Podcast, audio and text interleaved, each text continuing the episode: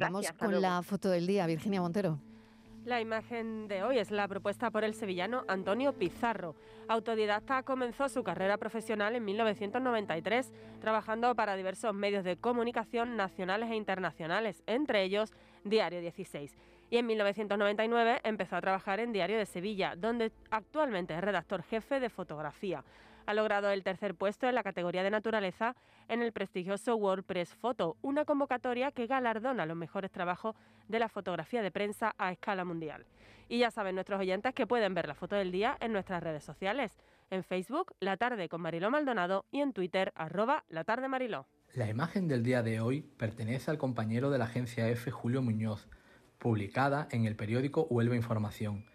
En ella podemos observar cómo un grupo de agricultores presentes en el Parlamento de Andalucía celebran la tramitación de la ley sobre la reforma de los regadíos del entorno de Doñana.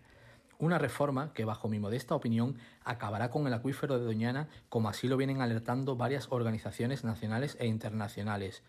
Un día triste para la conservación de los humedales. Doñana pasará a ser de marisma a dehesa. Fotoperiodistas que eligen su imagen del día. Van a dar las 4 de la tarde. En un minuto y medio voy preparando el café.